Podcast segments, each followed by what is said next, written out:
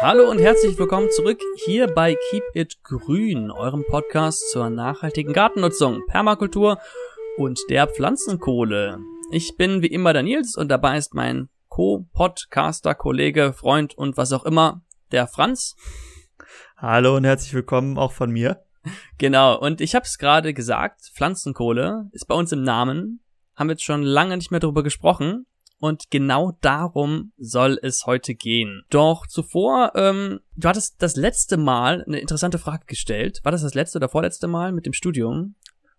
Das war letztes Mal. War letztes Mal, ne? Ja. Fand ich so faszinierend, habe ich längere Zeit drüber nachgedacht. Und ich habe mir mal eine ähnliche Frage ausgedacht. Und zwar verlassen wir Warte, mal ganz, ganz ja? kurz davor noch von mir eine Frage. Wenn du lange drüber nachgedacht hast, bist du zu einem anderen Ergebnis gekommen? Es ging ja darum, wenn du in einem Fach Mhm. einen Doktortitel haben könntest, also das Wissen, was man dafür braucht. Hast du dir ein anderes Fach ausgesucht als deine äh, Pilze oder bist du dabei geblieben? Ja, ähm, interessanterweise schon. Recycling. So seltene Erden Oh, und sowas. ja. Das ist ja auch ein Thema. Ähm, seltene Erden, wem das nicht sagt, das sind ganz besondere Metalle, die in ganz kleinen Mengen in der Technik verbaut sind und die werden so gut wie gar nicht recycelt bisher. Da, da würde ich voll gerne was mitmachen. Da hast, du, da hast du das Geld dann auch gesehen. ja, das weiß ich nicht. Wahrscheinlich in Zukunft, aber ähm, aber ich finde das halt, äh, das ist doch ein Bereich, ich glaube 99 Prozent werden nicht recycelt und ähm, ich kann mir gut vorstellen, da da muss sich noch was tun in der Gesellschaft, um den Wird, wird sich wahrscheinlich auch, ne? Sobald es sich halt, sobald es halt günstiger ist, das zu recyceln, als jetzt das abzubauen, ne? Mhm. Und dann wärst du mit deinem Doktorwissen gefragt. Genau, richtig. Also wenn ich nochmal anfangen würde, wie gesagt, Recycling, finde ich total klasse, auch so. Ja. Ist ja auch ein, ein Thema aus der Permakultur, ne? Kreislaufwirtschaft und so. Das ist ja jetzt nichts, was hier dem Podcast fremd ist. Aber gut, ich wollte ich wollte dich nicht unterbrechen. Stell gerne deine Frage. Ja, Frage ist im Grunde relativ ähnlich. Also wir hatten jetzt gerade, das letzte Mal hatte Franz gesagt, wenn ich ein, wenn wir einen Doktor oder ich einen Doktor in etwas machen würde, was wäre das Thema? Und jetzt mal die Frage für ähm, den Bereich außerhalb des akademischen Wesens. Was würdest du denn, wenn du jetzt noch einmal die Schule verlassen würdest, noch einmal vorne anfangen würdest, was für eine Ausbildung oder was für eine handwerkliche Tätigkeit, ein Craft, wie man im Englisch sagt, im Englischen Mhm. sagt, ein, ein Trade, was für eins würdest du machen wollen? Ich habe eine abgeschlossene Ausbildung. Deshalb muss ich sagen, es ist sehr, sehr gut, sowas zu machen. Also Ausbildungen auf jeden Fall einen Daumen hoch. Und ich glaube, auch heutzutage werden sie immer wichtiger. Man sieht ja, wie schwer es ist, Handwerker zu bekommen. Und das liegt ja auch daran, dass es immer weniger Leute machen und die immer mehr zu tun haben. Und inzwischen ist es ja so, dass du als äh, Handwerker oder als Meister auch mehr verdienst zum Teil als die Leute, die das Ganze studiert haben und den akademischen Weg gehen. Kommt natürlich immer super aufs Fach an. Aber ähm, es ist jetzt nicht mehr so, dass man da äh, irgendwie viel mal locht und nichts bei rumkommt. Aber zurück zu deiner Frage. Ich würde auch auf jeden Fall was Handwerkliches nehmen. Ähm, meine letzte Ausbildung war äh, im, eher im Büro, deshalb würde ich jetzt auf jeden Fall was Handwerkliches nehmen und ich würde, ich würde gern irgendwas Seltenes machen, wo es, wo ich dann so, es gibt beim SWR gibt es immer diese, äh, wo so Leute so alte Handwerke machen. Ich weiß nicht, hast du das schon mal gesehen? Sind das diese aussterbenden Berufe? Genau, früher gab's das mal hier die letzten ihres Standes und Ah, jetzt ja. gibt's das in genau, jetzt gibt's das in neu, wo die dann wo die auch so es ist nicht immer was was ganz was am Aussterben ist, sondern eher so eine seltene Fertigkeit, irgendwie einen Brunnen bohren oder ein äh, Kajak bauen oder weiß ich nicht was. Und sowas würde ich richtig gerne machen. Irgendwie, weiß ich nicht, vielleicht äh, Messer herstellen oder ein Boot bauen können oder weiß ich nicht. Irgendwas, was, was, wo man sagt, oh, das ist der ist ein sehr seltenes Handwerk, einer der wenigen, der das noch macht, dann würde ich eine Manufaktur eröffnen und dann äh, den Reibach machen. Wie sieht's bei dir aus? Hast du dir, du hast ja hoffentlich was überlegt vorher. Ja, natürlich habe ich mir was überlegt. Aber kurz vorher dazu nochmal zu ähm, der Letzte seines Standes, hieß es, glaube ich. Äh, kann ich wärmstens Mhm. empfehlen. Ist eine, sind so Kurzdokumentationen, hat Franz ja gerade gesagt, über alte, aussterbende Berufe. Und es geht praktisch darum, um die letzten Handwerksmeister aus dem Bereich. Und diese Dokumentation wird moderiert von der deutschen Stimme von Gandalf. Man muss sagen, sie ist, sie ist aber auch schon sehr alt. Also Ja. ich glaube, viele von den Berufen werden auch jetzt nicht mehr so ausgeübt wie damals. Aber es ist äh, super spannend zu gucken und selbst wenn man sich gar nicht dafür interessiert, einfach die Stimme zu hören und wie dann so, die Leute sind halt auch meistens sehr, also schon älter, die das machen, ne? Die sind dann so Mhm. alt wie das Handwerk gefühlt. Und die erzählen dann, äh, wie sie es machen und das ist richtig, sehr entspannt dazu Mhm. zu hören. Da kam auch mal Sehr ein, zu empfehlen. gab auch eine Folge zu einem Köhler. Da wurde auch mal gezeigt, wie so ein großer Mhm. Kohlemeiler dann gebaut wird und dann muss man die ganze Zeit wach bleiben und sowas. Passt ja so halbwegs zu dem Thema heute, aber ich wollte jetzt nicht von deiner Frage ablenken. Äh, ja, genau. Was, ist bei dir? Ich habe es mir auch durch den Kopf gehen lassen und ich hatte vor dem Studium schon mal drüber nachgedacht, eine Ausbildung zu machen. Und bei mir wäre es wahrscheinlich in die Richtung äh, Schreinerei gegangen. Ich finde das klasse, etwas mit Holz zu machen. Finde ich ist ein ganz toller, toller Stoff, mit dem man etwas, etwas herstellen kann.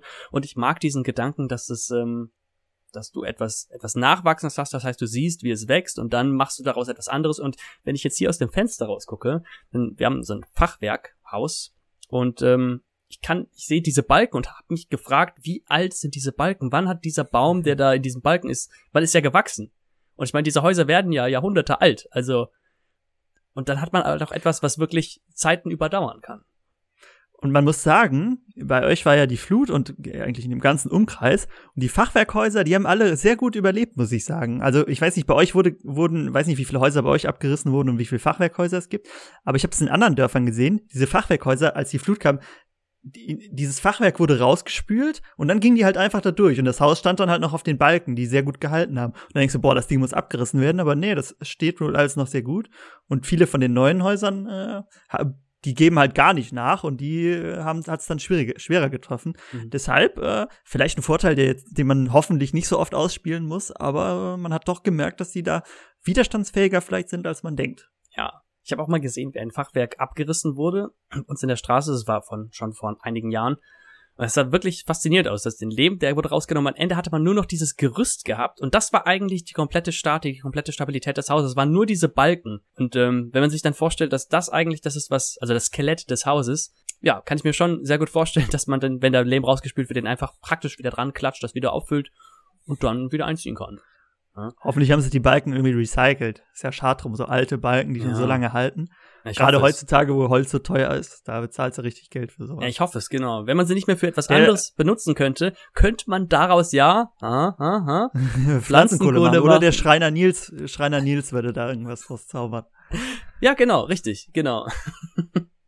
Aber jetzt hast du gerade meine Überleitung äh, unterbrochen. Ja, ich weiß. Pflanzenkohle. Pflanzenkohle. Großes, großes Thema. Wir hatten ja schon einmal darüber gesprochen und ich habe inzwischen wieder ganz viele Fragen bekommen von Menschen, ne, wenn ich mit ihnen darüber spreche. Und es kommen immer wieder ähnliche Fragen auf und inzwischen haben wir auch sind wir auch um einiges weiser geworden, haben ein paar Versuche gemacht und ein paar mehr Erkenntnisse daraus gezogen. Aber fangen wir mal ganz vorne an. Du bist ja der Fachmensch in dem Danke. Bereich. Kannst du uns sagen, was Pflanzenkohle ist? Ja, Pflanzenkohle, äh, das ist einfach verkohlte Biomasse. Also, nein, machen wir es ein bisschen leichter. Mhm. Ihr kennt ja sicher Holzkohle, mit der man zum Beispiel auch grillt. Und vom Prinzip her ist es ähnlich wie Pflanzenkohle. Also man nimmt, man nimmt äh, Biomasse, also alles, was man gelebt hat, in unserem Fall Pflanzenreste, zum Beispiel Holzäste. Nehmen wir mal Äste, die Äste fallen überall an. Und die verbrenne ich dann unter Sauerstoffausschluss sodass am Ende nur noch der Kohlenstoff übrig bleibt. Das heißt, alles, was da an Nährstoffen, an Wasser drin ist, alles geht raus und im Idealfall bleibt nur noch der Kohlenstoff übrig. Man hat nie 100% Kohlenstoff, aber zur Vereinfachung sagen wir, das Ding ist dann nur noch Kohlenstoff und der ist sehr stabil. Das heißt, wir haben, ähm, es ist deshalb auch meist anders als diese Holzkohle, die man so kaufen kann. Die sollte man nicht jetzt für das benutzen, wovon wir reden. Also wir haben dann Pflanzenkohle, die einen sehr hohen Kohlenstoffanteil hat, und ich kann ja vielleicht auch schon mal die ganzen äh, positiven Eigenschaften nur mal mhm. kurz zusammenfassen. Wenn ihr da, wir gehen vielleicht gleich noch ins Detail, ansonsten hört euch gerne unsere Folge zur Pflanzenkohle an. Und diese Kohle, diese Pflanzenkohle, ist dann sehr stabil. Das heißt, man kann sie in den Boden einbringen und sie verrottet nicht, beziehungsweise nur sehr langsam. Das dauert dann viele hundert bis tausend Jahre, bis sie verrottet ist. Und durch ihre große Oberfläche, sie hat eine sehr große spezifische Oberfläche. Das heißt, sie hat sehr viele Poren, wo Platz ist für Wasser zum Beispiel. Das heißt, sie kann sehr gut Wasser im Boden speichern. Und gerade in den Jahren, letzten Jahren hat man ja gemerkt, Wasser ist auch bei uns ein zum Teil ein knappes Gut im Sommer. Das heißt, äh, man muss viel nachgießen. In deinem Video hast du erzählt, bei euch haben die 8000 Liter im Sommer nicht gereicht, die ihr da aufgefangen habt. Und da merkt man natürlich schon, okay, ich muss den Boden irgendwie unterstützen. Und das macht Pflanzenkohle. Und außerdem ähm, speichert sie auch noch Nährstoffe. Das heißt, während der, also wie gesagt, sie verrottet sehr, sehr langsam und dabei entstehen ähm, an der Oberfläche äh, Andockstellen für Nährstoffe. Das heißt, an dieser Pflanzenkohle, die ja nur auf Kohlenstoff besteht, sind Stellen, an denen Nährstoffe andocken können. Die werden dann von der Pflanzenkohle gehalten. Und wenn die Pflanze die braucht, dann kann die Pflanze sie wieder aufnehmen und die Nährstoffe können nicht ausgewaschen werden. Genau, ist, glaube ich, ein Erstmal eine, so ein, genau, ein kurzer Rundumschlag, damit wir alle übers Gleiche reden. Sehr gut, sehr schön zusammengefasst. Ich kann im Grunde nicht mehr viel zu beipflichten. Ganz kurz, habe ich vergessen, hätte ich am Anfang machen sollen, einen kleinen Überblick, was wir heute besprechen werden. Also Franz hat ja gerade schon den Pflanzenkohle grob erklärt. Jetzt werden wir besprechen, warum ist Pflanzenkohle wichtig? Das hast du ja auch schon gut mit angerissen. Wie wird sie hergestellt? Ein paar einzelne Erfahrungen werden wir mit reinbringen. Und dann ähm, Pflanzenkohle in der Permakultur. Also wo könnten wir Biomasse herbekommen in der Permakultur und was können wir noch um das Feld von Pflanzenkohle drumherum in der Permakultur nutzen. Genau, klingt gut. Habe ich, hab ich richtig Lust drauf. Noch ein Punkt, den du, äh, den, ähm, den auch zusätzlich zu dem Bodenverwerter, Aufwerter, den du ja gut beschrieben hast, dazu kommt, den ich auch immer sehr wichtig finde, dass Pflanzenkohle, weil sie so langsam verrottet, eine nachgewiesene CO2-Senke ist. Also wenn wir jetzt normales Stück Holz hätten und es würde verrotten, wird in ein paar Jahren oder Jahrzehnten, kommt auf das Holz und die Klimaumstände an, ja, dass durch die Verrottung wieder das, der Kohlenstoff zu CO2 umgewandelt werden und wieder in die Atmosphäre abgegeben werden. Zu einem großen, großen Teil. Und bei der Pflanzenkohle ist es in den stabilen Verbindungen halt nicht mehr der Fall, beziehungsweise sehr, sehr, sehr langsam der Fall. Ist auch noch ein guter positiver Effekt. Das heißt, man hat nicht nur seinem Garten was Gutes getan, sondern auch dem Klima. So. So viel dazu. Jetzt einmal die Frage, jetzt haben wir okay, wir haben jetzt die Menschen überzeugt, Pflanzenkohle ist gut, hat gute Eigenschaften, aber wofür nutze ich denn jetzt die Pflanzenkohle? Also was mache ich denn jetzt damit? Mhm. Genau, das hatte ich ja schon äh, kurz angesprochen, ne, dass, äh, dass man sie in den Boden ausbringt. Um, ähm, man kann, meistens macht man es so, dass man nicht, dass man nicht einfach die blanke Pflanzenkohle in den Boden einbringt, sondern Therapreta oder etwas, was ähnlich ist. Therapreta ist so der schmissige Name, den, glaube ich, die meisten Leute kennen. Haben wir auch eine Folge zugemacht. Weißt du noch, welche Nummer das war? Irgendwas mit einer 1 vorne, glaube ich. 15, 14, irgendwie so um den Ja, Dreh. genau. Ist schon was länger her. Irgendwas zwischen 10 und 15, glaube ich. Ich verlinke sie euch auf jeden Fall in den Show Notes. Da könnt ihr nochmal reinhören. Da erklären wir, wie man Therapreta herstellt, was genau das ist und so. Ganz kurz, jetzt ein bisschen einfacher erklärt. Therapreta ist quasi Pflanzenkohle mit den Nährstoffen schon gemischt. Ich habe ja gesagt, die Pflanzenkohle bindet Nährstoffe. Und wenn wir die jetzt einfach blank in den Boden geben, dann nimmt die die Nährstoffe aus dem Boden und hält die erstmal. Das heißt, wir haben erstmal nicht so einen guten Ertrag und in den nächsten Jahren dann natürlich schon, aber am Anfang nimmt die halt so viel dann auf einmal auf, dass es auch negativ für die Pflanzenwachstum, für das Pflanzenwachstum sein kann. Deshalb mischen wir die Pflanzenkohle immer erst mit Nährstoffen, bringen sie dann in den Boden ein als Bodenaufwerter. Und ich habe ja eben erklärt, Nährstoffe hält sie, Wasser hält sie, Mikroorganismen können in diesen Poren überleben. Das heißt, auch Mikroorganismen können nämlich ausgewaschen werden. Das passiert dann nicht. Und außerdem bietet es ein Habitat, so dass sie halt besser überleben können, wie ein Häuschen für Mikroorganismen quasi. Ich habe erzählt, dass sie so viele Poren und so eine große Oberfläche hat. Vielleicht dazu, ein Gramm Pflanzenkohle, kommt immer ein bisschen auf die Temperatur an. Ein Gramm Pflanzenkohle hat eine Oberfläche, die ungefähr 500, 600 Quadratmeter groß ist. Und da kann man sich mal vorstellen, ein Gramm Pflanzenkohle, das ist ja nichts. Also ein mini kleines Stück und die Oberfläche ist äh, riesengroß. Also äh, da erahnt man schon, wie viel Platz da ist für Mikroorganismen und Wasser und so weiter. Genau, und Wasser, Mikroorganismen und Nährstoffe sind wichtig fürs Pflanzenwachstum. Eine Frage, die ich öfters bekommen habe, ist das denn gut für jede Pflanze? Ähm, also es ist zumindest nicht schlecht für die Pflanzen. Ne? Also es kann natürlich sein, dass du schon einen sehr guten Boden hast und mit diesen Dingen keine Probleme dann merkst du vielleicht keinen Unterschied, was aber natürlich nicht negativ, also was heißt, das heißt natürlich nicht, dass es negativ ist, sondern nur, dass du es nicht noch weiter verbessern kannst. Das ist gerade, wenn du einen sehr guten Boden hast, wenn dein Garten schon sehr gut, wenn du nie Probleme irgendwie mit, oder nur selten Probleme mit Wasser hast und Nährstoffversorgung auch top ist, dann bringt Pflanzenkohle nicht so viel, außer natürlich den Punkt, den du eben angesprochen hast. Es ist immer noch CO2, was ich aus der Luft gebunden habe und in den Boden gebracht, was jetzt da quasi in meiner privaten CO2-Senke ähm, liegt. Denn wir sind ja an dem Punkt, wo ich habe jetzt gehört, dass die USA, wenn sie ihre Klimaziele einhalten wollen, dass sie irgendwie in den nächsten Monaten äh, bei Null rauskommen müssen, also ihre CO2-Ausstoß äh, beenden müssen, um äh, das noch irgendwie erreichen zu können. Und das geht natürlich dann in Zukunft nur, indem man aktiv CO2 aus der Luft nimmt und quasi ein, ein Minusgeschäft dann macht. Das heißt, ich nehme mehr CO2 ich muss die Quelle nochmal nachgucken, aber ich meine, das, das war so. Und das geht natürlich nur, wenn wir dann äh, aktiv CO2 binden. Es gibt natürlich, da haben wir ja auch schon mit äh, Startups zum Beispiel gesprochen, die CO2 aus der Luft oder direkt am Entstehungspunkt binden möchten. Das sind auch super Techniken. Also das ist was für in 20, 30 Jahren wahrscheinlich, weil die halt alle noch sehr am Anfang sind. Aber wir haben halt jetzt auch schon diese Möglichkeit mit Pflanzenkohle. Äh, die natürlich beim, bei der Produktion wird auch ein bisschen CO2 ausgestoßen, aber das würde, wenn es Holz verrottet zum Beispiel, würde es sowieso freigesetzt werden. Deshalb haben wir diese Möglichkeit, äh, mit sehr einfachen Mitteln CO2 schon zu speichern und das ist natürlich ein super cooler Nebeneffekt.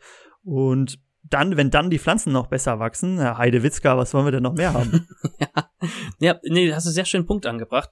Und zwar, dass ähm, es ist eine der wenigen, ich, mir fällt ja spontan keine andere Möglichkeit ein, wie wir wirklich nachhaltig und so, also so gefahrenlos, würde ich mal sagen, CO2 einlagern können. Es gibt da Techniken, wo dann in CO2 in Gestein gepumpt wird mit hohem Druck und sich dann in dem Gestein lösen solle. Äh, aber das sind meistens theoretische Konstrukte oder höchstens im kleinen Maßstab ausprobiert, wenn überhaupt. Oder halt diese mhm. Filterungsanlagen. Und dann haben wir halt immer noch das Problem, gut, dann haben wir das CO2 in der Flasche und dann, natürlich kann man sagen, es wird jetzt wieder von der Industrie weiterverwendet, aber wenn es weiterverwendet wird in der Industrie, dann kommt es ja irgendwann wieder irgendwo raus.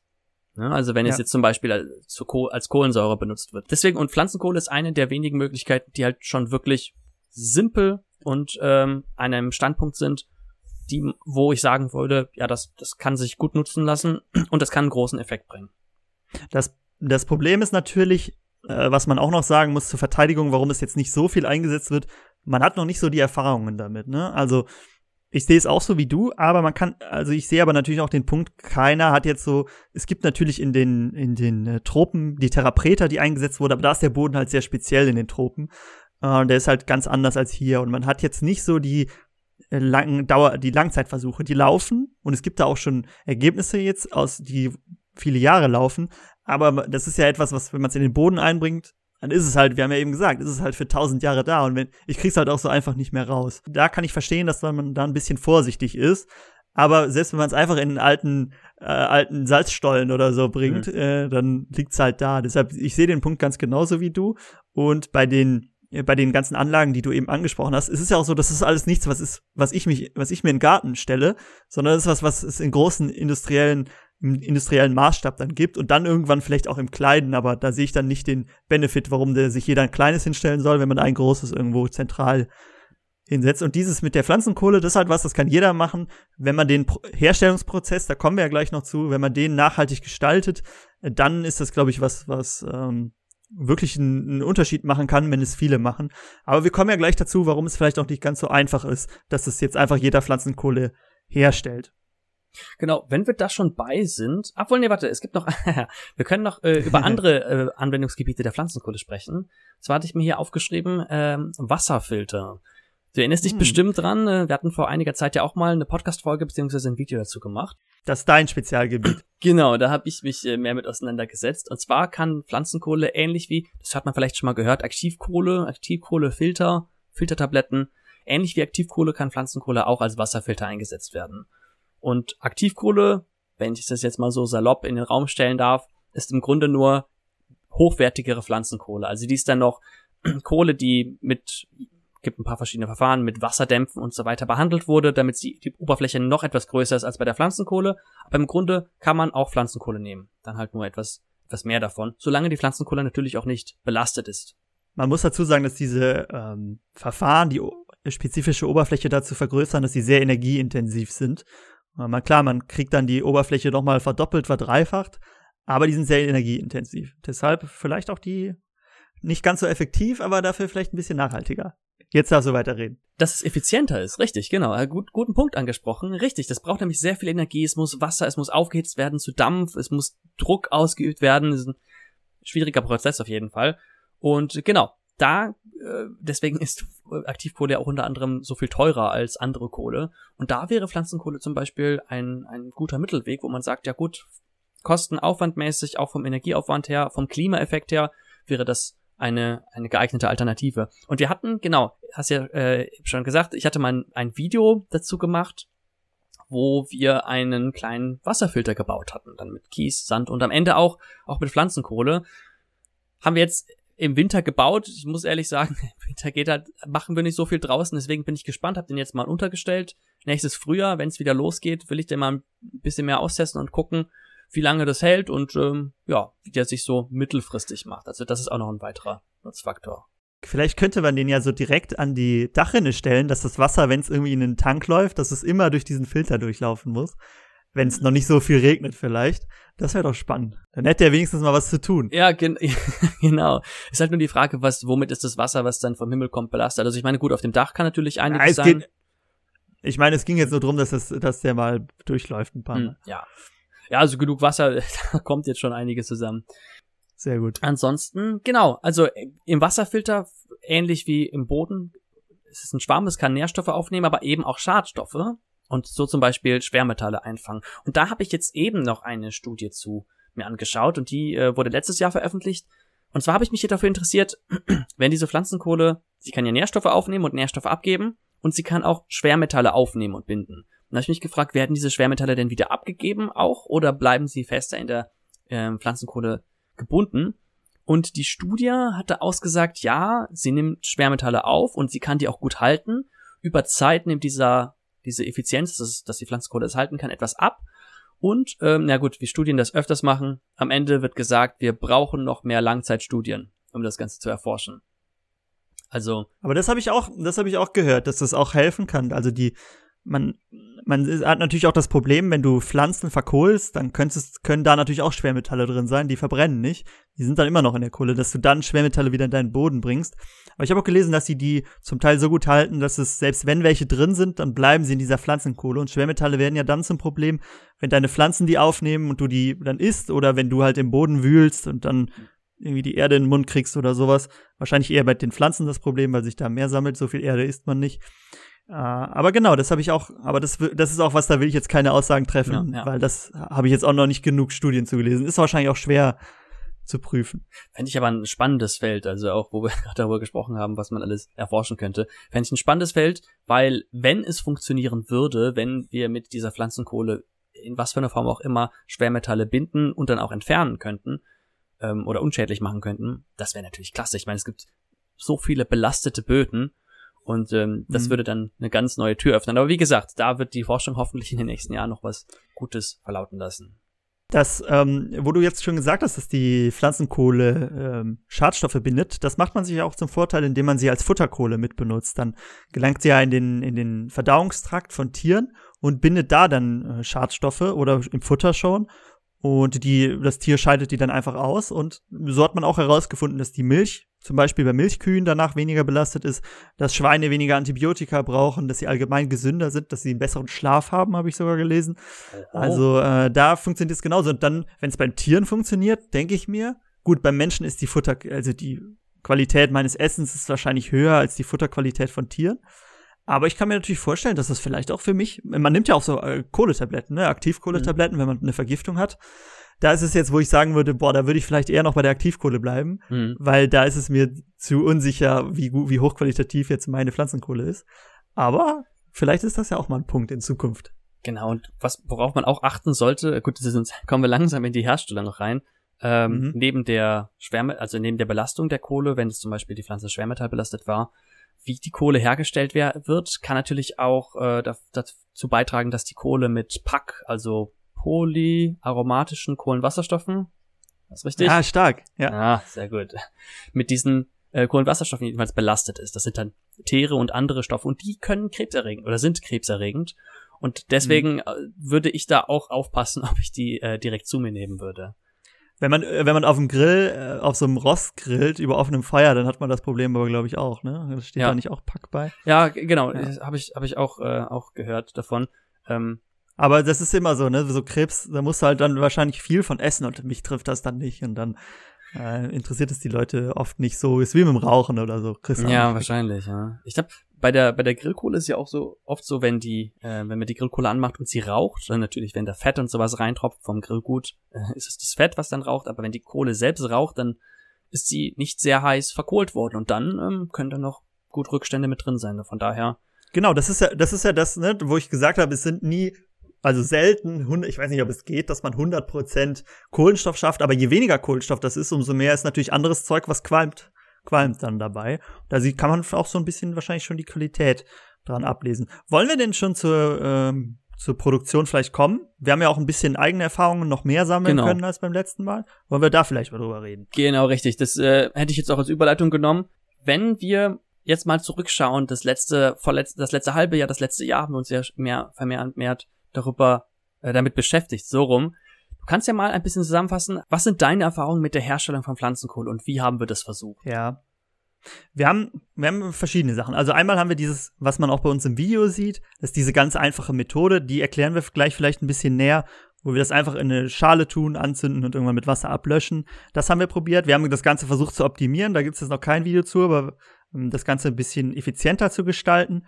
Und wir haben uns angeguckt, wie ähm, es gibt eine Möglichkeit, eine, eine, ein Gerät, was man kaufen kann, das sogenannte Contiki heißt es in den meisten Fällen. Äh, Da kann man selber Pflanzenkohle mit herstellen. Selbes, selbe Idee wie die Schale in dem Video. Und da haben wir uns auch angeguckt, ob das so viel besser funktioniert als diese eigene Methode. Wir waren bei so einem, äh, wie so ein Seminar, aber irgendwie waren wir quasi die einzigen, die da waren. Es war mehr so eine Vorführung für uns. Und äh, da haben wir uns das mal angeguckt, haben da mitgemacht. Und da können wir auch gleich mal erzählen, was wir davon halten, von dem Contiki. Genau, das sind so die drei Sachen. Oder fällt dir noch was ein, wie wir Pflanzenkohle hergestellt haben? Nein, also bei uns nicht. Genau, im, im großen Rahmen, also wenn ich jetzt Pflanzenkohle kann man natürlich auch kaufen, dann gibt es dann große industrielle Anlagen. Aber für den, für den privaten Rahmen, ja, es gibt noch, Du hast jetzt gefragt, du hast ja gefragt, was wir gemacht haben. Aber sonst haben wir, also nee, ich frage jetzt, weil, Mhm. also sonst hatten wir, glaube ich, nichts anderes, ne? Nur die drei. nee, ich glaube nicht, genau. Ja, Okay. wir können ja einfach Jetzt mal, da, äh, genau, also um das kurz noch zu Ende zu bringen, wie gesagt, es gibt diese industriellen großen Anlagen. Es gibt noch die Möglichkeit, müssen wir auch, könnten wir auch mal irgendwann ausprobieren. Beziehungsweise, ich glaube, ich habe es schon mal so indirekt ausprobiert. Es gibt nämlich so kleine Pyrolysekocher.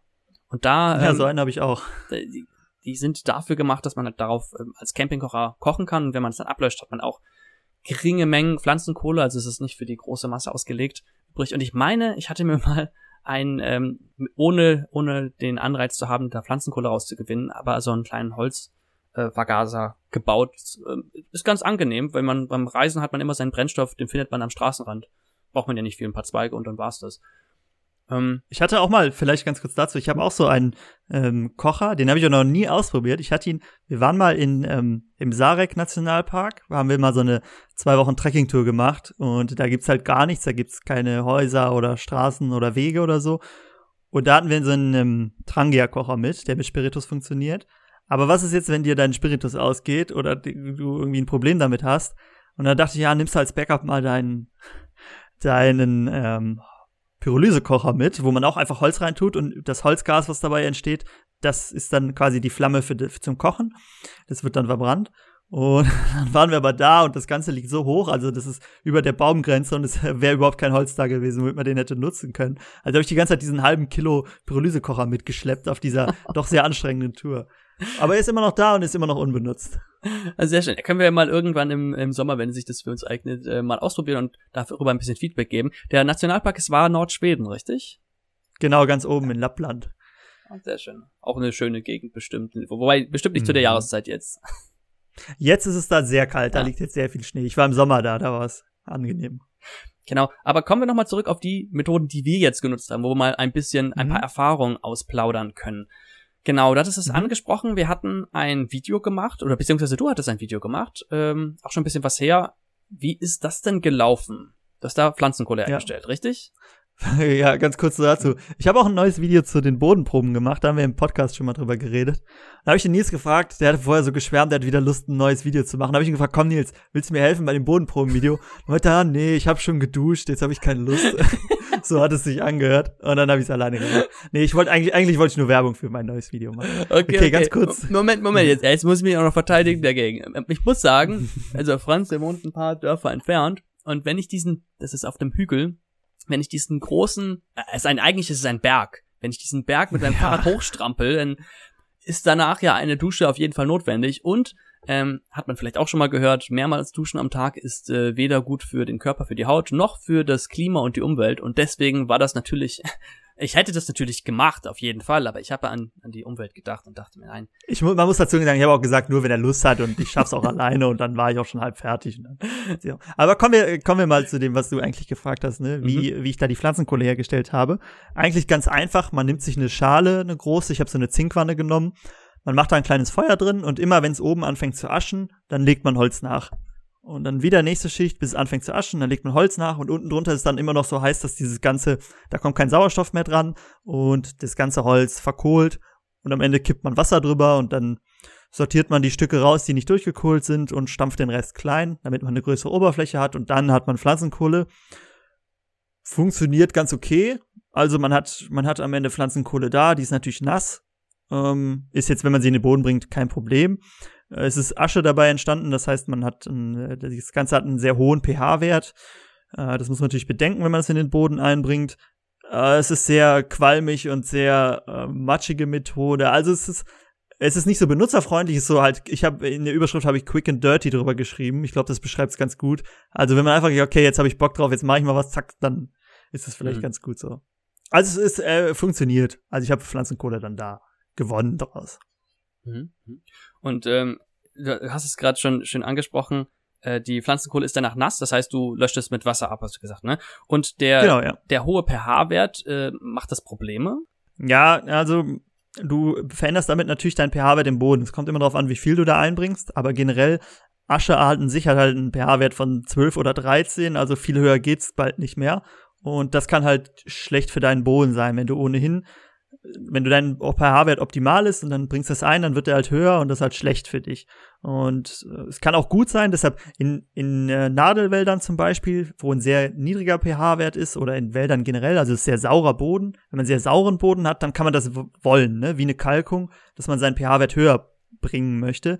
Aber man muss das natürlich vorher wissen, ne? Und wenn ich sage, okay, der pH-Wert in meinem Garten ist optimal, dann ist das natürlich schlecht, wenn, wenn ich dann da so eine Lauge reinkippe Dafür bietet sich ja das Video, was du gerade angeteasert hast, schon an, das letzte Video zu Bodenproben. Da kann man nämlich, das nämlich erklärt genau, wie man feststellt, äh, wie hoch der pH-Wert im eigenen Boden ist.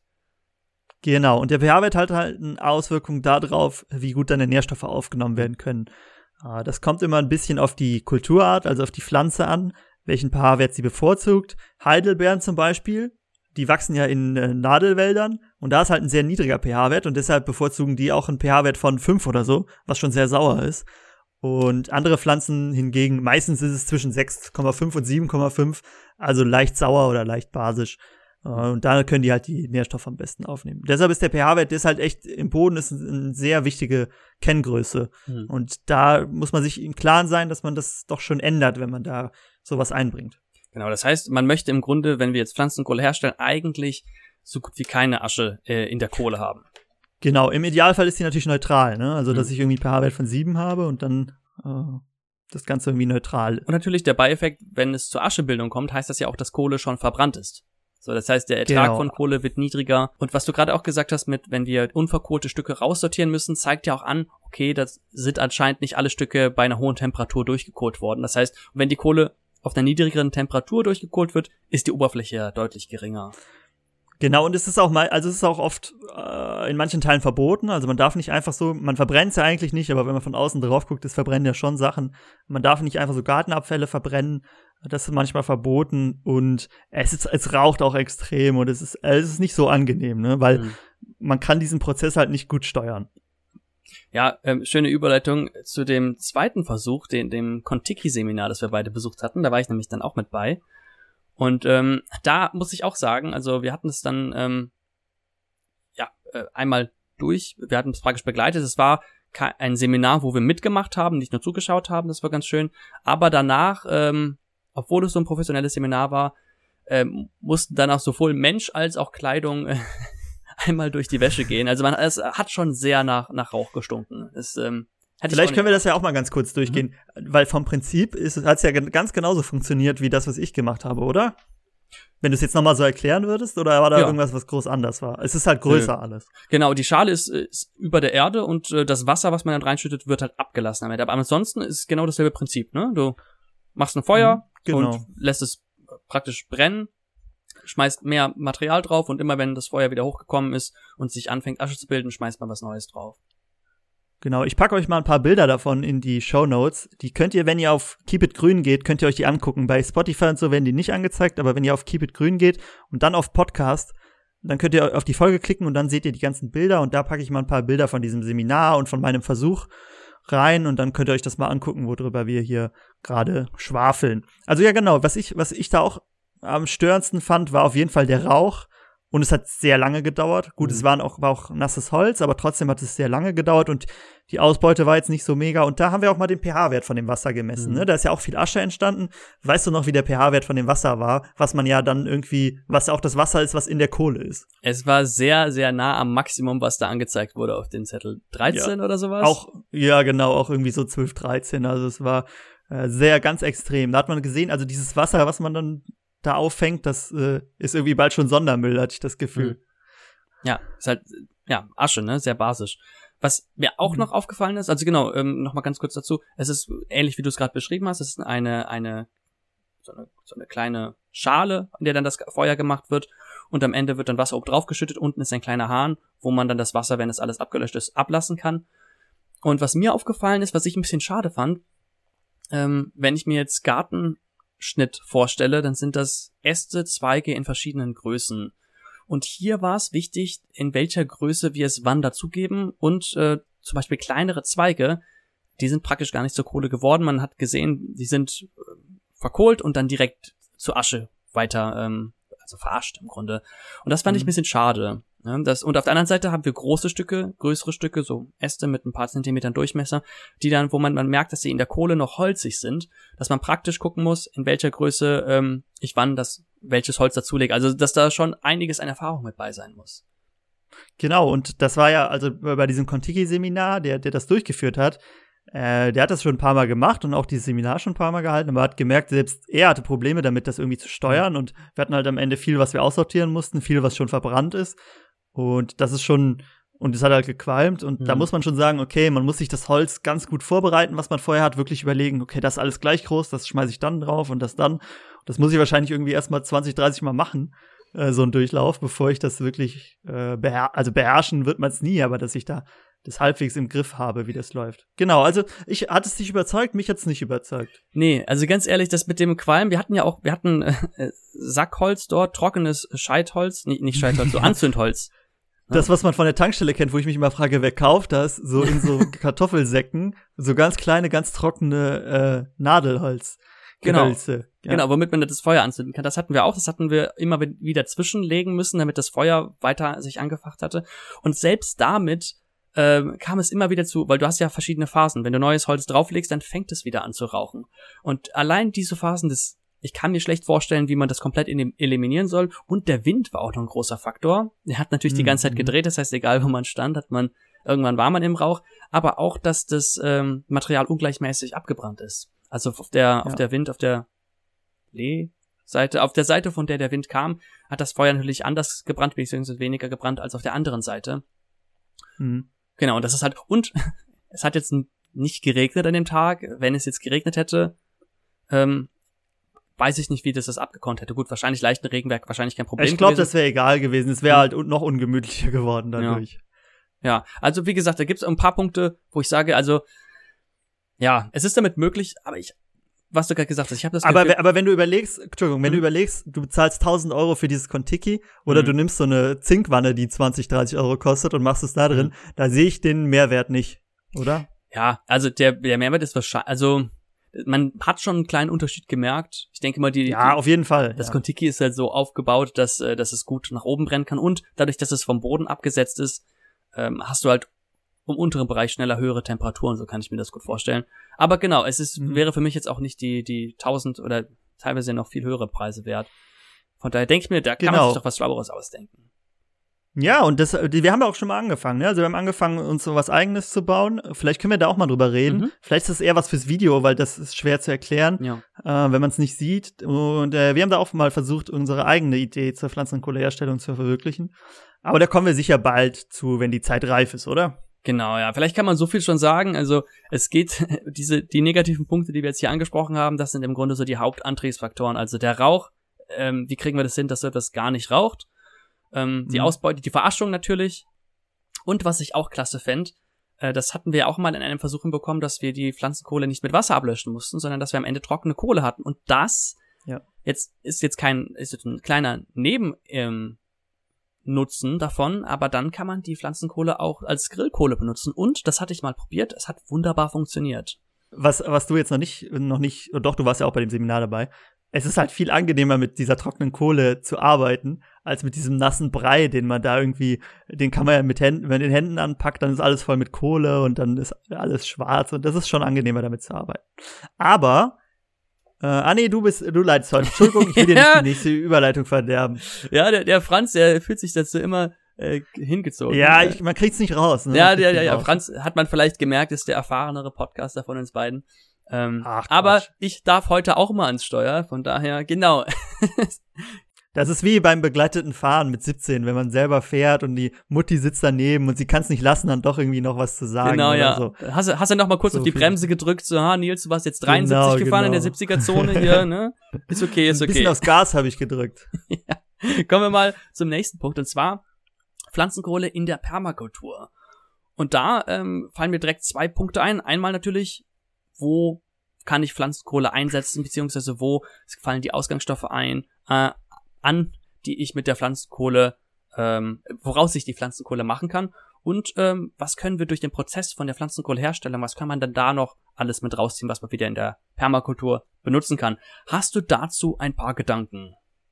Boah, da kannst du, könnte ich jetzt 20 Minuten noch reden, wenn du, wenn du Lust hast. Also ich, ich würde sagen, wir fangen mal mit einem Punkt an, mhm, ne? Genau. Mit dem, wo fällt denn, wir brauchen ja, Pflanzenkohle-Basis ist ja immer, dass wir irgendeine Biomasse haben. Äh, Biomasse ist, habe ich ja schon gesagt, ist alles, was mal gelebt hat. Also man kann theoretisch auch aus Knochen oder ähm, weiß ich nicht, Tierexkrementen oder so, kann man auch Pflanzenkohle machen. Ich würde sagen, wir beschränken uns wahrscheinlich am ehesten mal auf Pflanzenreste, weil das mhm. fällt wahrscheinlich im allergrößten Maße an.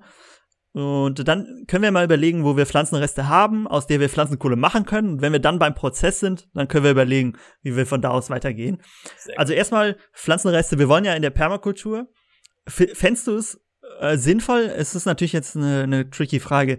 Sinnvoll, ähm, Pflanzen extra anzubauen, um daraus äh, Pflanzenkohle herzustellen. Sagen wir zum Beispiel eine Weide, wo ich jedes Jahr die Köpfe alles abschneide und aus den Sachen stelle ich Pflanzenkohle her. Ist das für dich der, äh, der Benefit so groß, dass du sagen würdest, das pflanze ich extra dafür an? Ähm, du wirst die Antwort nicht mögen, aber es kommt drauf an, würde ich sagen. Ah, das ganz falsch, ganz falsch. Ein Ja oder ein Nein hätte ich gern gehabt. weil das ist nämlich auch einer meiner Punkte, wo ich sagen würde, da ah, passt Pflanzenkohle rein, weil es gibt ja auch nicht immer nur Gebiete, wo man Sachen anpflanzen kann, die man essen kann. Mhm. Ne? Und ähm, da zum Beispiel, wenn ich gerade, oder wolltest du gerade einen Punkt zu Ende führen davon? Okay, zum Beispiel. Ja, zum Beispiel habe ich mir überlegt, äh, ich habe in dem Mollison-Buch weitergelesen, den Permaculture äh, Designers Manual, und da ging es um Abwasser und wie man äh, mhm. äh, das Abwasser reinigen kann. Und dann gab es auch das so ein Mehrkammersystem, was man sich bauen kann. Ne? Und dann hast du verschiedene Gräser, die dann die Nährstoffe rausziehen und sowas. Und ein, ein Faktor dabei ist natürlich auch die Bakterienlast. Und wenn man das Wasser, wenn man jetzt wirklich Abwasser aus seinem Haus hat und das Wasser reinigt durch zum Beispiel so ein Mehrkammersystem, am Ende muss man aufpassen natürlich, wie hoch ist die Bakterienlast, wie hoch sind die, sind die Belastungen von Keimen und so weiter. Und da kann man dieses Wasser, das ja auch noch nährstoffreich ist, zum Beispiel nutzen, um Pflanzen damit anzuziehen. Und das Problem, wenn wir jetzt Nahrungsmittelpflanzen zu uns nehmen, könnte sein, dass wir einen zu kleinen Kreislauf haben. Das heißt, wir nehmen Bakterien, die wir aus dem Abwasser haben, nehmen wir durch unsere Nahrung wieder auf, was schlecht für die Menschen ist. Und da hat er empfohlen, da könnte man zum Beispiel Pflanzen anpflanzen, die man für Brennholz benutzt. Und da würde ich zum Beispiel sagen, da könnte man jetzt auch sagen, ähm, dass man davon was zur Pflanzenkohle benutzt. Ich, ich sehe gerade, du winkst, ja. Ich halte so den riesigen Bogen nachzeichnen, ja. den du für dein Argument gerade aufspannst. Ja, erzähl weiter. Ich, ich habe mal gehört, dass schlaue Menschen oft äh, große Geschichten erzählen, um zu ihrem Punkt zu kommen. Deswegen äh, habe ich das jetzt auch ja, mal da gemacht. Da findest du dich gerade wieder. genau. Nein, aber mh, mm, genau, in diesem, in diesem Falle würde ich ja dann auch eine Pflanze anpflanzen ähm, mit dem Gedanken, daraus später Pflanzenkohle zu machen. Ne? Wäre für mich hm. aber in meinem eigenen Projekt wahrscheinlich eher nebensächlich. Um aus deiner Ursprungsfrage zurückzukommen, würde ich wahrscheinlich weniger machen, nur in speziellen Fällen. Ja. Kommt, ich finde es immer, es kommt, ähm, es kommt auf den Punkt an, wie viel Biomasse wahrscheinlich bei mir als Abfall anfällt. Ne? Wenn ich sage, boah, ich habe überhaupt nichts, was hier bei mir anfällt, was wahrscheinlich eher unwahrscheinlich. Gut, in der Permakultur, du kannst immer irgendwas draus machen, ne? Du kannst ja auch irgendwie Zaun draus bauen oder so. Mhm. Deshalb kann es natürlich sein, dass du nicht so viel hast. Aber du brauchst ja auch es ist ja nicht so, das hatten wir jetzt auch in der Bodenprobe, hat da auch einer äh, als Kommentar geschrieben, ah, wie kann man das früher ohne Bodenproben überlebt haben, ne? so ein bisschen sarkastisch. Es geht ja genau so bei der Pflanzenkohle nicht darum, du, du bringst sie ja nicht in den Boden, weil sonst nichts wächst. Gut, gibt wahrscheinlich auch äh, irgendwie, ne, haben wir auch schon mal drüber geredet, irgendwie im, äh, im, im, weiter im Süden, wo dann halt sehr wenig wächst ohne Pflanzenkohle. Aber bleiben wir mal bei uns. Es geht halt drum, ne, es ist halt mehr so ein Aufwerter, ne, dann wird's halt noch besser. Und deshalb denke ich auch, dafür dann extra was anzupflanzen, ist wahrscheinlich zu viel. Da nehme ich lieber das, was übrig bleibt, auch wenn es nicht so viel ist, und mache dann daraus Pflanzenkohle. Genau. Genau, eine Einschränkung dazu vielleicht noch. Es sei denn, wenn man, ähm, wie heißt das im deutschen Climate Farming, also Klimagärtnern mhm. möchte, also wenn man mit seinem Gärtnern den Klimaeffekt schon mit im Fokus hat. Und dann kann man natürlich die positiven Effekte von der Pflanzenkohle als CO2-Senke nutzen und sagen, ja gut, hier in dem Gebiet möchte ich jetzt sowieso oder habe ich keine Absicht, etwas anderes äh, zu pflanzen oder sie für etwas anderes zu nutzen und dann zu sagen, ja gut, die freien Flächen pflanze ich dann mit dieser, mit diesen Pflanzen, die dann zum Beispiel sehr viel Biomasse aufbauen, woraus ich dann viel äh, Pflanzenkohle ge äh, gewinnen kann und damit praktisch dann meinen Klimaeffekt erhöhen kann. Genau. Also es ist auch nicht so, dass ich sagen würde, oh nee, das ist falsch. Natürlich das ist auch nicht das, was du meintest. Wir wollen jetzt keine Monokulturen anbauen von irgendwelchen schnell wachsenden Bäumen, die wir dann zu Pflanzenkohle machen, sondern genauso in eine Mischkultur integrieren. Nur dass diese, die Aufgabe von dieser einen Pflanze dann halt ist, dass sie uns Biomasse für die Pflanzenkohleproduktion liefert. Und wenn nichts, aber meistens fällt ja auch was an. Also irgendwo fällt ja immer was an. Mhm. Deshalb ist das ja auch mehr so ein Gedankenspiel. Aber ich sehe das schon auch als Punkt.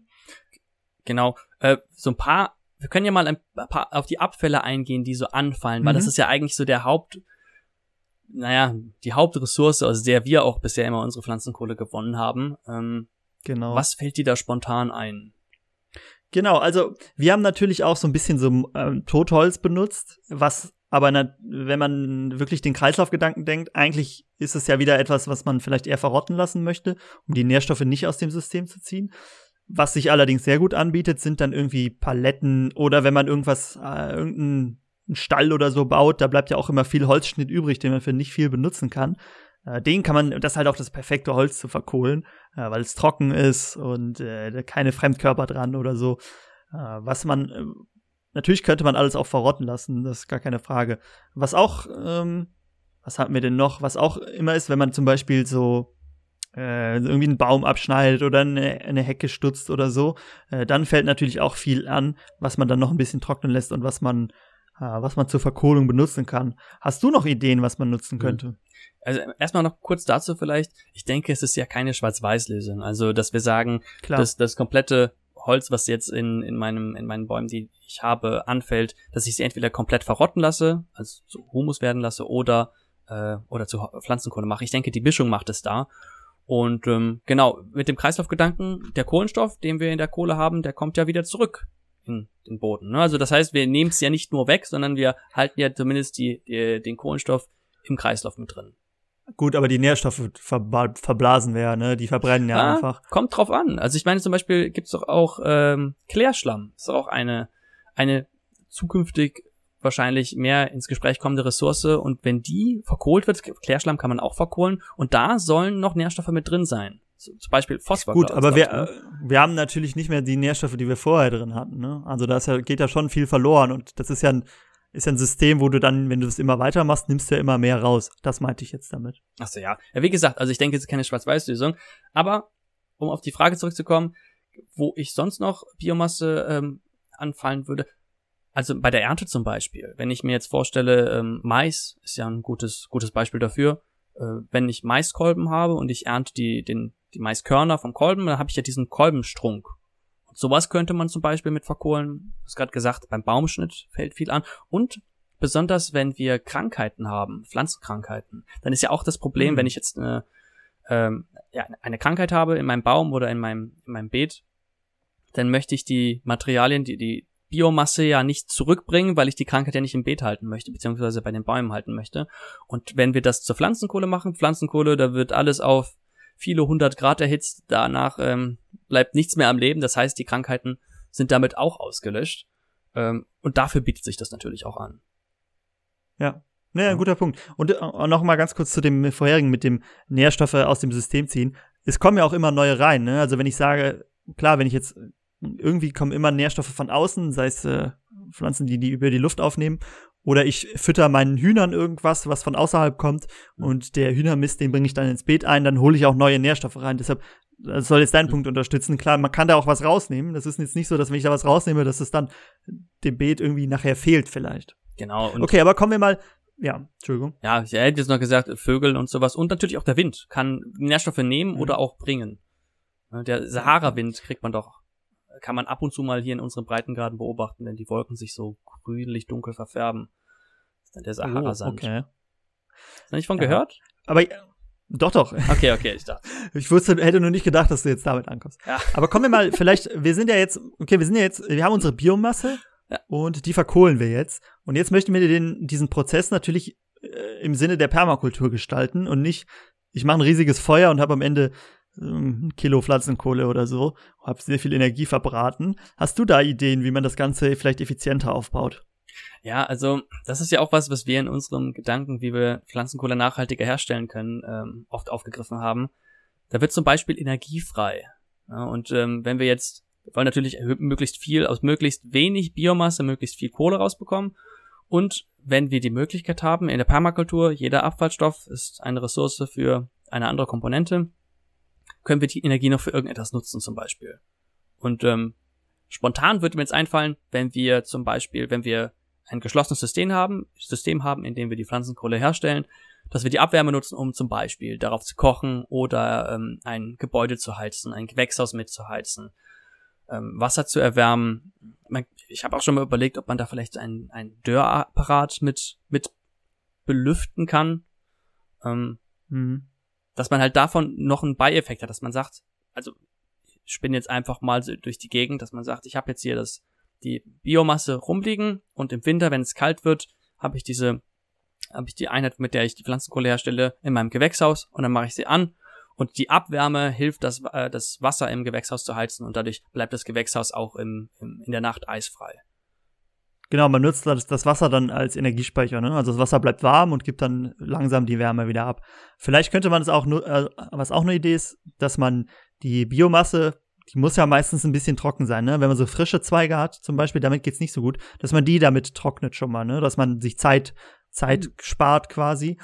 Ähm, oder ja, wie du gesagt hast, Kochen ist wahrscheinlich das Einfachste, das Naheliegendste, da irgendwie einen Topf drüber zu hängen oder sowas. Ähm, oder halt wirklich Wasser zu erhitzen oder irgendwas zu wärmen, dass man diese Wärme direkt mhm. nutzt. Finde ich auch einen, einen sehr guten Punkt. Uh, ja, spannende Themen. Ich weiß nicht, mir fällt sonst, fällt mir jetzt spontan nichts mehr ein. Klar, es könnte natürlich sehr viel umständlicher noch in irgendwie Elektrizität umgewandelt werden oder so, mhm. aber das sind wahrscheinlich die naheliegendsten, oder?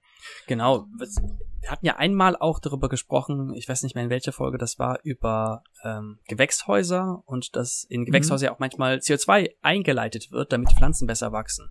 Das könnte ja. man überlegen, könnte man das irgendwie nutzen, weil bei der Verkohlung wird ja auch CO2 freigesetzt ähm, ob wir das zum Beispiel dann irgendwie in unserer Permakultur nutzen. Müsste ich jetzt aber länger drüber nachdenken. Ja. Genau, das muss man vielleicht auch noch sagen. Ne? Also bei der Herstellung entsteht schon CO2. Also wenn man wenn man Pflanzenkohle herstellt, da wird schon ein Teil von diesem CO2, von diesem Kohlenstoff, der in den Pflanzen gebunden ist, wird schon als CO2 abgegeben. Ist jetzt nicht so, dass man da 100 Prozent in den Boden packt. Ähm, davon geht schon noch ein bisschen verloren. Also man gibt dann was ab, um auf lang, langfristige Sicht aber viel weniger abzugeben. So, man genau, bezahlt richtig. ein bisschen was am Anfang und dafür hat man dann äh, lange einen positiven Effekt.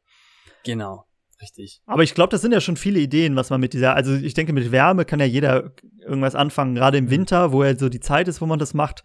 Selbst wenn du nur drum, selbst wenn du nur drumherum stehst und dich wärmst, dann ist es ja schon besser genutzt, als es irgendwie im Sommer anzuschmeißen, mhm. wo halt echt die ganze Energie einfach verblasen wird. Genau, ne? Und vielleicht mal auf die Permakultur, ach die Permakultur, die Pflanzenkohle selbst in der Permakultur. Wir hatten ja schon ein paar ähm, Nutzungen angesprochen. Natürlich mhm. als Bodenaufwerter, als Tierfutter, äh, Tierfutterzusatz. Na, hier hatten wir den Vorteil, es geht einmal durchs Tier, das heißt am Ende ist es schon mit Nährstoffen gesättigt und wir können es dann mit dem Mist des Tieres direkt ausbringen. Ähm, als Einstreu kann man es wohl auch benutzen. Äh, geruchsneutralisierend soll es sein. Ähm, und diese, diese Wasserspeicherfähigkeit kann man natürlich auch überlegen, wie man die nutzen kann. Also soll was man natürlich auch, mhm. was wie ich es mache, ist, ich habe mir, ich hatte ja die die Pflanzenkohle, die ich bei diesem ersten äh, primitiven Versuch hergestellt habe. Ich habe mir diese Zinkwanne einfach neben den Kompost gestellt und jetzt immer nach einer Zeit schmeiße ich dann wieder eine Schippe Pflanzenkohle mit in den Kompost rein, so dass ich am Ende auch so eine Vorstufe von Terra Preta habe, äh, wo Kompost schon mit Pflanzenkohle gemischt ist, die ich dann einfach ausbringen kann in den Garten. Ist so die lazy lazy Variante. Ja, ist ja super. Ich meine, es gibt ja auch den, äh, den Kritikpunkt, dass der Kompost manchmal stinken kann. Ne? Gut, da kann man einige Dinge machen, dass das nicht passiert, aber Pflanzenkohle würde, glaube ich, auch gut dabei helfen. Ja. ja, wenn er stinkt, dann macht man irgendwas falsch meistens. Genau, richtig. Ja. Haben wir auch Aber ja, genau, und der Punkt, gesprochen. genau, das, äh, das, was du ja gesagt hast, dass das äh, der Mist oder so oder bei Tieren das nicht so stinkt, da hat man es natürlich auch direkt mit seinen Nährstoffen vermischt. Äh, auch ein guter, ein guter Punkt. Es gibt so viel, äh, es gibt ein gutes Buch, äh, äh, Cooldown heißt das. Ich werde ich auch mal in den Show Notes verlinken. Da sind so verschiedene Projekte vorgestellt, wo Pflanzenkohle äh, in ganz verschiedenen Arten genutzt wurde. Und das ist sehr spannend. Also wer sich wirklich für das Thema interessiert, äh, gibt's auch auf Deutsch das Buch. Der, ähm, dem empfehle ich das sehr. Mhm. Sehr schön. Ähm, mit einem Blick auf die Zeit. Ähm, Nochmal an dich die Frage, hast wir du noch. Ja? Wir haben noch eine spannende Story zu erzählen, zu dem, wie es weitergeht. Ähm, ich hatte eine Mail bekommen und zwar war da, ich weiß, ich weiß immer nicht, ob ich den Namen sagen darf, deshalb sage ich ihn einfach mal generell nicht. Und zwar ging es darum, einen Vorschlag für eine neue Folge. Und da ging es, dann kam dann das Thema äh, Rasen umbrechen, also nicht umbrechen, sondern dann zu etwas gestalten, was, äh, was vielfältiger ist als einfach Gras auf einer großen Fläche. Und dann kam, dann äh, habe ich drüber gesprochen, ein super spannendes Thema. Ähm, ich habe es jetzt vielleicht ein bisschen schlecht wiedergegeben. Da ging es halt drum, so eine, ich meine, es war eine, was war es, eine Blumenwiese, glaube ich, draus zu machen, oder? Ja, ich hatte das so verstanden, als mir später die Nachricht gezeigt hat, dass ähm, aus einer normalen Wiese so eine, genau, eine, eine Blumenwiese zu machen, also so eine. Genau, genau. Meadow. So, das war, glaube ich, der Grundgedanke. Und dann habe ich ja auch geantwortet, ja, super spannendes Thema, muss, muss ich mir aber erst ein bisschen einlesen, auch bevor das weitergeht. Und dann habe ich den Nils gefragt, was, äh, jetzt habe ich ja mein Video veröffentlicht, Nils, du bist ja dran mit dem Video. Was möchtest du denn für ein Video drehen? Und er hatte die Nachricht nicht gelesen. Und dann hat er mir genau dasselbe, äh, fast genau das gleiche vorgeschlagen. er wollte auch ein Video dazu machen, wie man denn aus äh, Gras, Gras wie, wie war deine Idee, aus Grasfläche ein Beet oder sowas in die Richtung machen könnte? Ne? Genau, ne? ja. Weil das ist was, damit musste ich mich schon mal beschäftigen. Und das beschäftigt mhm. wahrscheinlich viele, die anfangen möchten, ähm, eine Permakultur sich anzulegen. Oft ist ja die Ausgangslage, also was ist am Anfang da? Es ist eine große Wiese. So, wie mache ich das mhm. denn jetzt? So, muss ich die Wiese ausstechen, muss ja. ich sie umgraben und so weiter. Und ich denke, da könnte man ein interessantes Video zu machen. Genau, du kannst ja vielleicht schon mal erklären, was du, wie du es geplant hast. Also ganz kurz anreißen. Ja, also so wie, genau. Also ich würde gerne mal die, es gibt ja verschiedene Methoden, die man dann nutzen könnte. Ich habe gerade paar zwei angesprochen. Man könnte die Wiese entfernen, man könnte die Wiese umgraben, ähm, wir könnten eine große Folie drüber ziehen oder ganz viel Mulch drauf machen. Und ich würde gerne diese Methoden mal durchsprechen, kurz, und dann zeigen, was ist gut an diesen Methoden und was ist schlecht daran. Warum sollten wir lieber mhm. das machen und nicht das andere? Und dann natürlich auch direkt im Praxisversuch testen. Das heißt, wir nehmen uns ein Stückchen Wiese und dann machen wir mal mit der einen Methode das, mit der anderen Methode machen wir es anders daneben und dann schauen wir uns in ein paar Monaten an, wie hat das funktioniert und was hat am besten funktioniert super spannend, finde ich. Also finde ich eine gute Idee von euch beiden. Und ich denke, wir machen erst das Video mhm. und schauen, wie der Versuch läuft. Und dann reden wir im Podcast drüber, wo wir dann ein bisschen eigene Erfahrungen mit einbringen können. Das ja. ist ja auch sowas, was, um das noch ganz kurz auszuführen, was ich, was man, wo man so ein bisschen wegkommen muss, wenn man sich für das Thema Permakultur interessiert. Dieses, auch so Tiere stehen einfach auf einer großen Wiese, die einfach nur, wo einfach nur Gras und vielleicht ein paar Kräuter drauf wachsen. Aber du kannst sie ja viel vielfältiger nutzen, ne? Sei es irgendwie eine Streuobstwiese, wo du halt die Bäume ein bisschen schützen musst, oder du pflanzt irgendwas anderes da an, oder du nutzt die Wiese, weiß ich wie. Aber dass es in der Permakultur nicht so sein muss, oder nicht so ist auch, dass du einfach blanke große Wiesen da hast, sondern dass du die mhm. auch noch irgendwie anders nutzt, als nur deine Tiere da drauf zu halten, was auch für die Tiere natürlich ein Vorteil mhm. sein kann. Genau, richtig. So wie wir ja auch verschiedene Sachen essen, können die Tiere natürlich auch verschiedene Pflanzen ähm, zu sich nehmen. Und äh, wenn wir jetzt zum Beispiel so eine Blumenwiese haben, wenn da viel blüht, haben wir natürlich viel Futter für die Hummeln, für die Bienen. Hatten wir auch schon mal drüber gesprochen in der Bienenfolge. Und das ist ja auch nur positiv. Müssen wir eigentlich noch mal eine zweite äh, Folge aufnehmen, wenn es jetzt losgeht ins Bienenjahr. Noch mal so ein bisschen äh, Update, wie läuft's jetzt und so. Können wir bestimmt noch mal über Bienen sprechen. Gerne, können wir noch mal die Anne ansprechen, ähm, was sich so genau, Neues getan hat. Was? Holen wir jetzt nochmal einen Experten dazu. Äh, ja. Ich mir noch aufgeschrieben habe, ich hatte gedacht, dass du es ansprichst heute, aber es gab eine Hausaufgabe. Hm, stimmt. Ich habe gesagt, ich gebe mir selber auch noch eine, aber ich vergesse, ja, genau. deshalb wieder nur du eine. ja, du hast mir nämlich gesagt, ich habe dich noch gefragt, möchtest du die Hausaufgabe haben oder soll ich das haben? Nee, nee, mach du. Ähm, also ich vergesse die Ich suche mir schon noch eine. Richtig, und zwar, weißt du noch, worum es ging? Ähm, nee. Es ging um Spinat ernten. Ah, zwar der Spinat, Hab genau. ich behauptet, also Spinat kann ja ähm, schnell mit Nitrat belastet sein und das ist nicht gut, äh, weil es irgendwie giftig für den Körper ist. Also das Nitrat und Nitrit, eins wandelt sich im andere um, haben wir schon gesagt letztes Mal. Ich hab, weiß immer noch nicht, welches in welches. Jedenfalls, jedenfalls weiß ich aber, ich habe nämlich damals behauptet, dass ich, äh, dass wenn wir den Spinat ernten und wir ihn praktisch aus dem Boden rausziehen und dann noch am Beet liegen lassen, dass die Nitratwerte sich dann verringern im Spinat. Und ich habe dazu leider nichts gefunden. Aber was ich gefunden habe, dass wenn wir den Spinat morgens ernten, dann sind die Nitratwerte höher, deutlich höher, als wenn wir den zum Beispiel nachmittags ernten, weil durch die Photosynthese dieses Nitrat verbraucht wird. Und das würde meine These, die ich das letzte Mal gesagt habe, wenn wir den Spinat nämlich rausziehen, noch ein bisschen neben dem Beet liegen lassen, damit die Photosynthese noch ein bisschen arbeitet, würde das Ganze ja unterstützen. Ähm, gut, Hm. kann natürlich auch sein, dass der Spinat dann austrocknet und nicht mehr so schmackhaft ist, aber was ich daraus ziehen würde auf jeden Fall, wenn wir Spinat ernten, dann würde ich darauf achten, dass vielleicht vorher ordentlich die Sonne drauf geknallt hat. Genau. Und was wir daraus lernen, ist, dass du meistens mit Recht hast mit deinen Vermutungen. Meistens, ja, genau. Oder meistens, wahrscheinlich sogar immer. Ah, ich, also ich, so weit würde ich jetzt nicht gehen, aber ja, ja aber ich weiß, kennst du bestimmt, ne? Oft hört man Ja, sagen wir mal, dann, ja. Naja, und genau, vielleicht noch zum Spinat ganz kurz und natürlich, ähm, man sollte vorher einige Zeit vor der Ernte nicht düngen.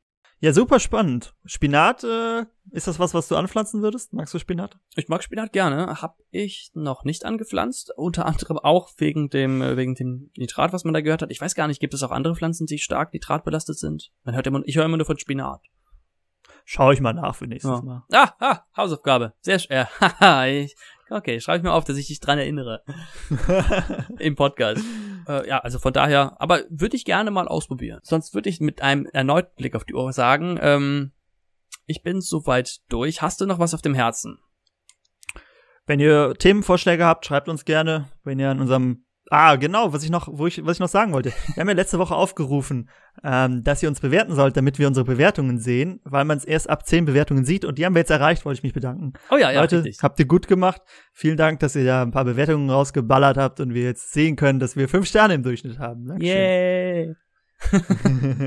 genau, nochmal vielen, vielen Dank dafür an alle, die da mitgemacht haben. Und ähm, die noch nicht mitgemacht haben, könnte man natürlich auch gerne tun. Wenn ihr, wenn ihr Fragen, Anregungen habt, äh, könnt ihr uns gerne eine Mail schreiben. Keepitgrün, nee, podcast at keepitgrün.de oder bei Instagram. Da freut sich der Franz auch immer drüber. Und sonst würde ich sagen, hören wir uns nächste Woche wieder mit einem neuen Thema, das wir bis dahin, für das wir uns bis dahin entschieden haben. Ja, bis dahin, habt eine schöne Woche und probiert mal ein bisschen was mit Pflanzenkohle aus. Tschüss. Ciao.